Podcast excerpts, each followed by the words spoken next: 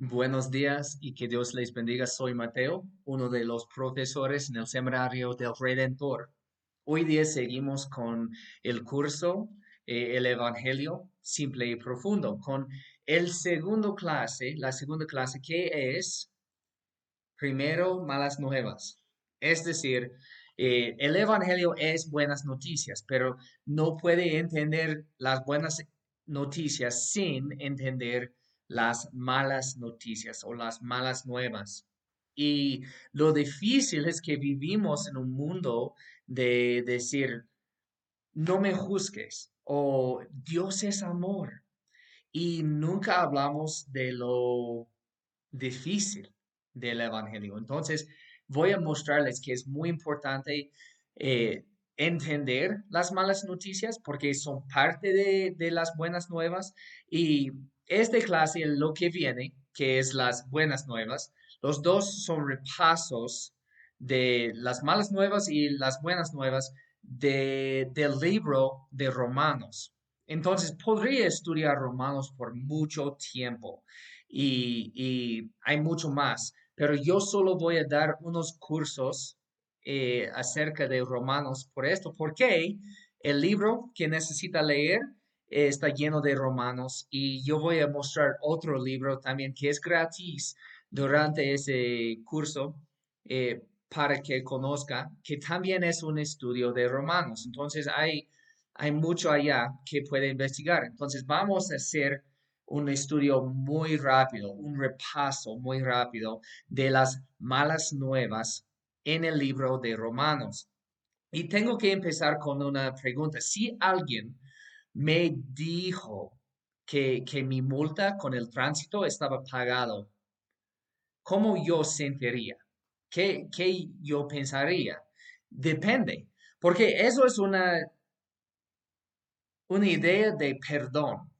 Mi multa con el tránsito está perdonado. Entonces, mi actitud hacia esto es diferente dependiendo en cuál tipo de multa tuve las buenas nuevas del perdón que recibí eh, son tan buenos cuando están comparados con las malas nuevas que son la que es mi multa. Entonces, por ejemplo, si yo no tengo una multa y alguien viene diciendo, eh, tu multa está pagado, ¿yo voy a sentir muy feliz?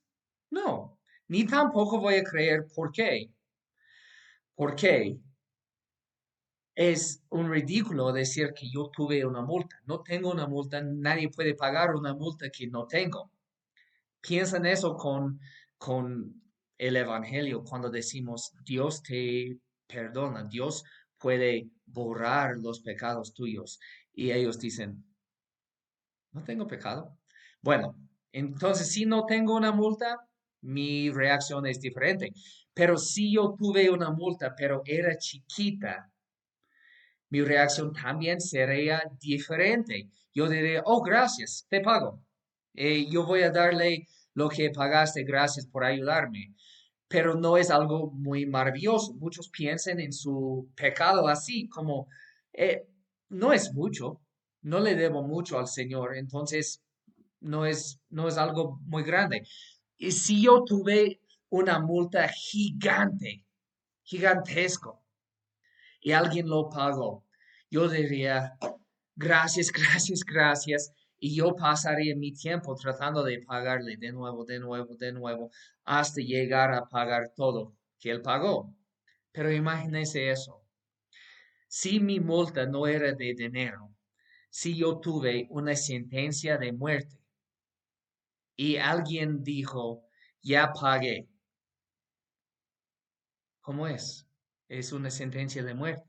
Sí, yo morí en tu lugar. Ahora yo tengo la muerte, tú tienes la vida.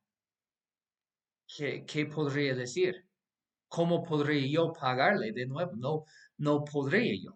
Es, es un don que nunca podría recibir recompensa, porque yo no puedo sacar su vida, no puedo cambiar eso. Entonces, para entender muy bien las buenas nuevas del perdón que recibimos del Señor, de lo que Él hizo en la cruz muriendo por nosotros, necesitamos entender también las malas noticias. Y en la última clase y vimos Romanos 1, 16 y 17. Estudiamos esto ya. Entonces vamos a seguir con el siguiente versículo que puede ver aquí, Romanos capítulo 1, versículo 18, que dice, ciertamente la ira de Dios viene revelándose desde el cielo contra toda impiedad e injusticia de los seres humanos, que con su maldad obstruyen la verdad. Bueno, necesitamos reconocer algo en ese versículo muy importante. ¿Qué dice? La ira de Dios. Eh, nuestro peligro viene de quién? ¿Quién va a castigarnos? ¿Es Satanás, el diablo? ¿Va a castigarnos? No. ¿La iglesia? No, no tampoco. Entonces, ¿con quién tenemos problemas? Podemos ver que tenemos problemas con Dios mismo. Su ira. ¿Contra qué? Muy importante. Toda impiedad e injusticia. Y vamos a seguir estudiando eso, pero no dice contra pecados muy fuertes, pecados mortales. No, dice contra toda impiedad. Cualquier pecado invita la ira de Dios. Y necesitamos pensar en eso, porque eso es malas noticias, porque cada uno de nosotros podemos pensar en alguna impiedad que hemos cometido hoy. Imagínense toda la vida, la lista de impiedades en nuestra vida que nos da ira, la ira de Dios omnipotente. Entonces, por un ejemplo, vamos a investigar esta idea y tengo una pregunta. ¿Qué es peor? ¿Cáncer o la ira de Dios? ¿Qué, qué prefería? Porque, por ejemplo, ¿qué da más dolor? El cáncer va a matarme en una manera lenta y voy a tener dolor, ¿no? Pero el dolor de la ira de Dios viene con fuego eterno. Y también todos sabemos eso, que hay un dolor emocional que es peor que cualquier dolor del cuerpo. Hay un dolor de separación relacional que nos mata en una manera peor que cualquier dolor. Y vamos a vamos a sentir eso también con la ira de Dios. Él quien debe ser nuestro Padre, que debe ser nuestro amigo, está enojado con nosotros. Qué dolor.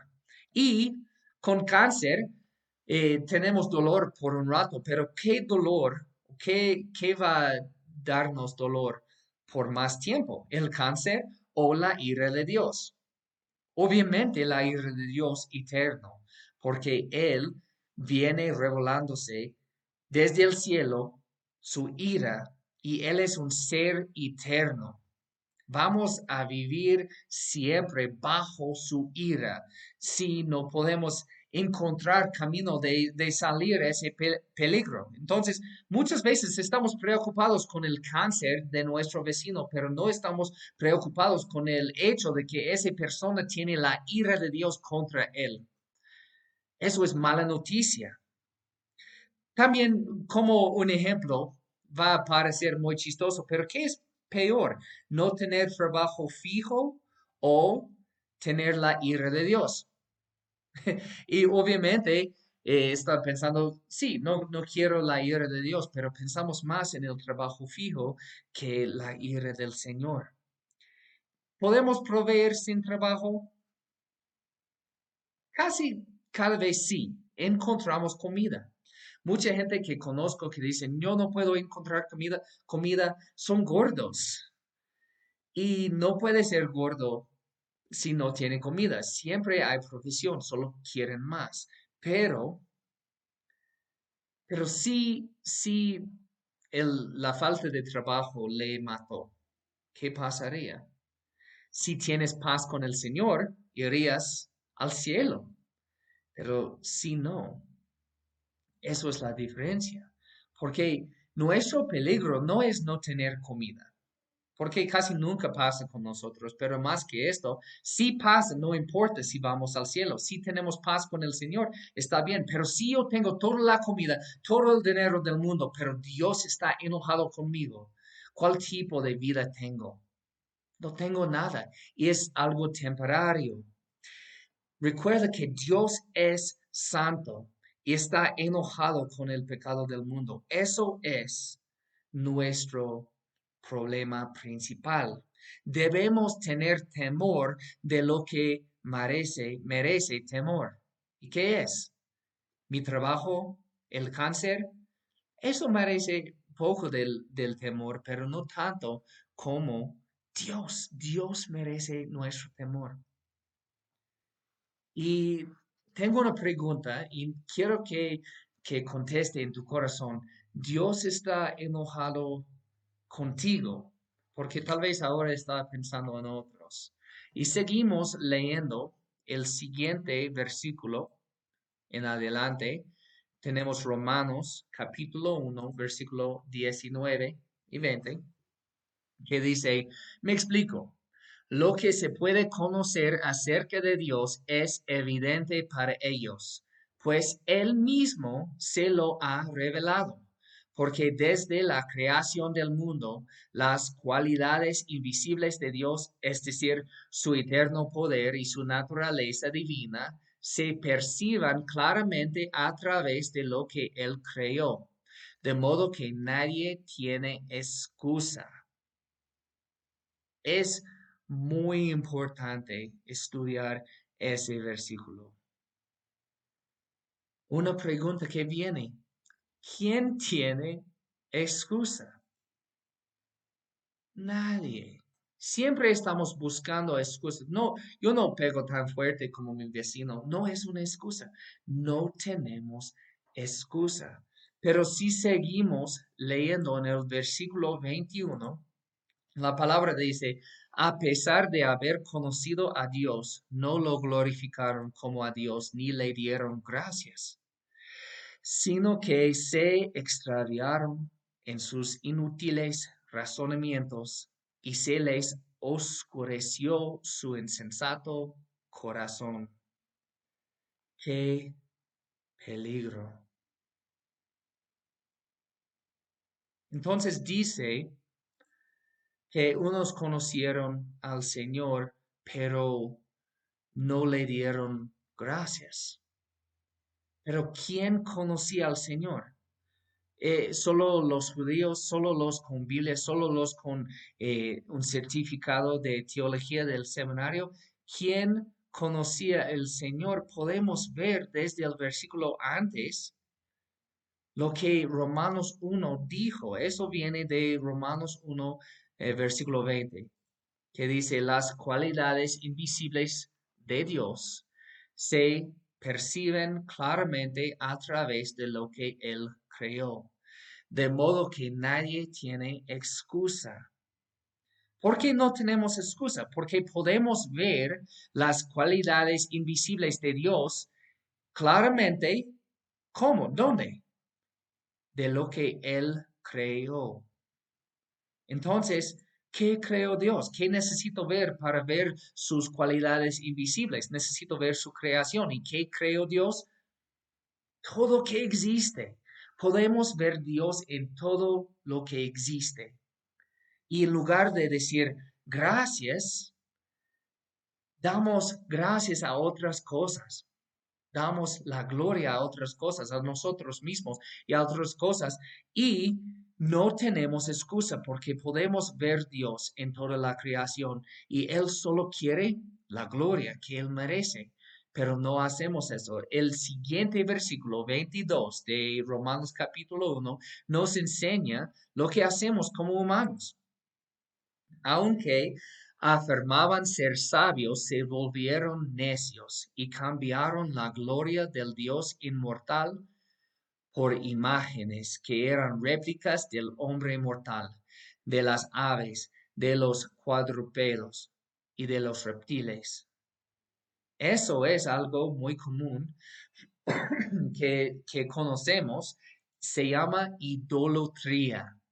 Y dijo aquí imágenes y, y están pensando, no somos católicos, no tenemos imágenes, o tal vez tienen, pero hay mucho más de eso. Porque Dios, ¿qué, ¿qué, requiere de nosotros? ¿Qué quiere de nosotros? Él buscó agradecimiento, gloria. En lugar de darle gloria a Dios, ¿a quién damos gloria? En lugar de decir gracias Dios, ¿a quién damos gracias? Gracias María. Tal vez no muchos, pero nuestros vecinos sí. Pero con nosotros tenemos mucho más. Gracias a mi inteligencia. Gracias dinero por cuidarme. Gracias el gobierno por cuidarnos. Damos gracias a todo menos Dios. Muchos de ustedes, muchos, muchos cristianos no oren ni dan gracias por casi nada en la vida, tampoco la comida antes de comer.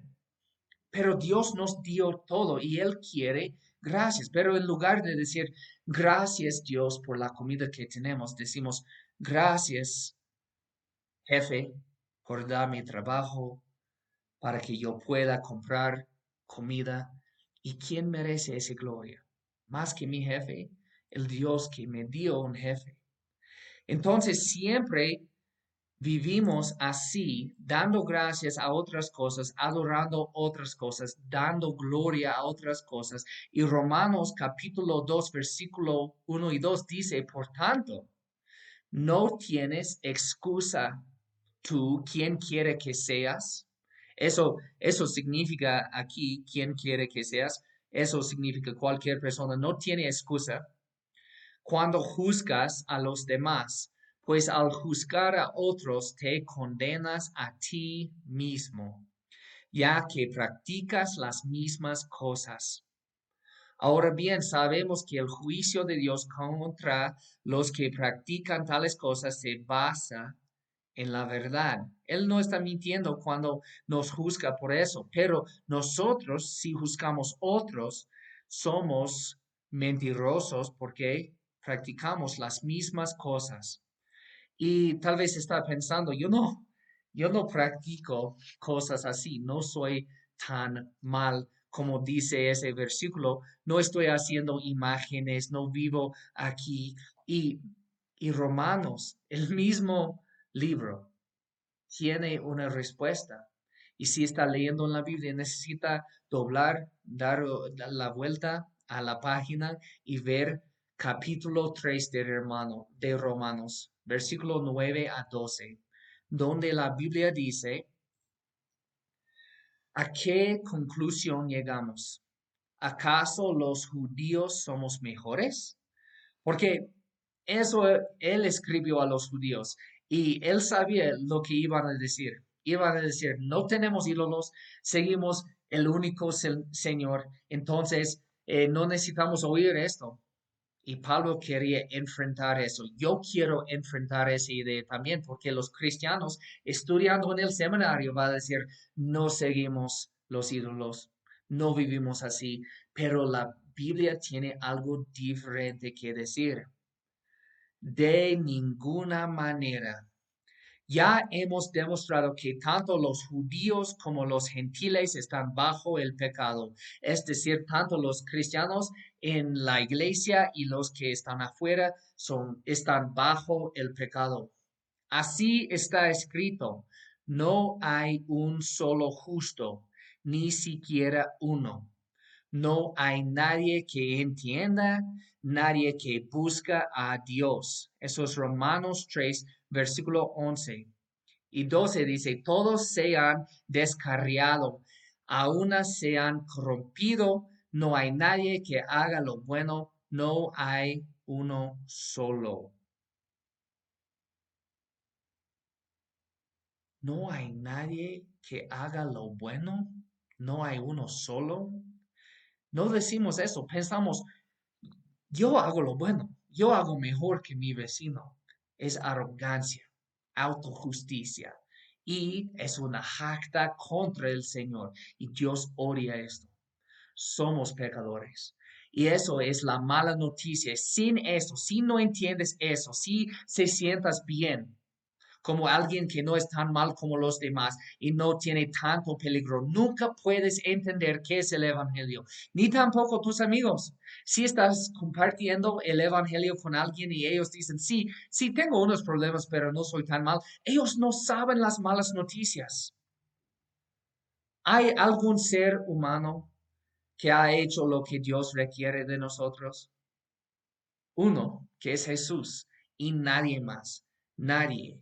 ¿Y cuál es la actitud de Dios hacia la humanidad a causa de nuestro pecado? El Dios Santo, ¿cómo piensa? Recuerda que la Biblia no dijo que le, le molesta nuestros pecados. La Biblia dice que eso trae, invita la ira de Dios. Dice ira, no es molestia, molestia, es ira. Y muchas veces, cuando tenemos ira, el peligro más fuerte en el mundo, ira del Dios del universo, universo pensamos en otros problemas como nuestro problema principal. Yo oigo esto en evangelismo, yo oigo esto en predicaciones, en enseñanzas, cuando la gente dice, tu problema principal es tu falta de autoestima. Necesita crecer en autoestima o es una falta de educación. Los pobres allá tienen problemas por no tener tanta educación. Cada persona está bajo la ira de Dios porque somos pecaminosos. Y yo digo cada persona, ¿por qué? No hay un solo justo, ni siquiera uno. No hay nadie que entiende, nadie que busca a Dios. No hay nadie que haga lo bueno. No hay un solo. Es lo que dice la Biblia. Todos tienen ese peligro. ¿Y por qué venimos tratando de curar otros problemas principales como falta de dinero, una falta de salud? No me importa si yo tengo un cuerpo bien fuerte y bien saludable, si yo tengo el ira de Dios. No me importa si tengo bastante dinero, si yo tengo la ira de Dios. No me importa si soy muy moral. Yo tengo una vida que todos los demás pueden ver y todos los demás pueden decir, qué tan chévere es ese hombre, tan santo, tan piadoso. No importa si la ira de Dios está contra mí. Y la ira de Dios viene contra todo el mundo, porque no hay un solo justo en el mundo. No hay nadie, nadie. Entonces el peligro es fuerte. Y nuestro problema principal es que Dios es santo y nosotros somos pecadores. Esto es el problema. Y de hecho, yo voy a mostrarles eh, de un libro, voy a mostrarles también el libro.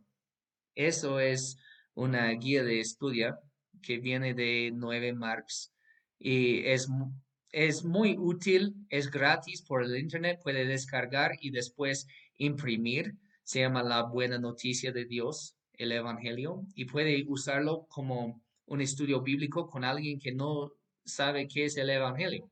Entonces, busque esto. Pero ellos nos dieron dos puntos de la mala noticia de Dios aquí. Primero, es que toda la gente es responsable ante Dios quien es nuestro Santo Creador y Señor, y quien es digno de nuestra adoración y obediencia. Y punto dos, todas las personas se han revelado contra Dios, continuamente pecan contra Dios, por lo que son objetos de la ira de Dios. Eso es la mala noticia. Somos objetos de la ira de Dios. Entonces, eso es muy mal. ¿Qué hagamos ahora? ¿Qué, qué necesitamos cambiar nuestra manera de vivir, ¿no? Necesitamos portarnos mejor. Necesitamos obedecer cada mandamiento. Eso no es la, las buenas nuevas, no es el Evangelio. De hecho, si yo cambié hoy, desde hoy hasta siempre, y yo nunca pequé, no podría yo borrar mi pasado, mi vida pasado. No, no puedo yo borrar ningún pecado de ayer. pero tampoco puedo yo empezar ahora y obedecer perfectamente hasta morir. La Biblia dice que tanto mis buenas obras son malas, porque no soy justo y no es posible. Y solo necesitas seguir leyendo en Romanos, en capítulo 3, versículo 19. La palabra dice, ahora bien, sabemos que todo lo que dice la ley lo dice a quienes están sujetos a ella, para que todo el mundo se calle la boca y quede convicto delante de Dios. Entonces, ¿por qué tenemos la ley? Para darnos un camino de obediencia que puede salvarnos, que puede cambiar toda nuestra vida.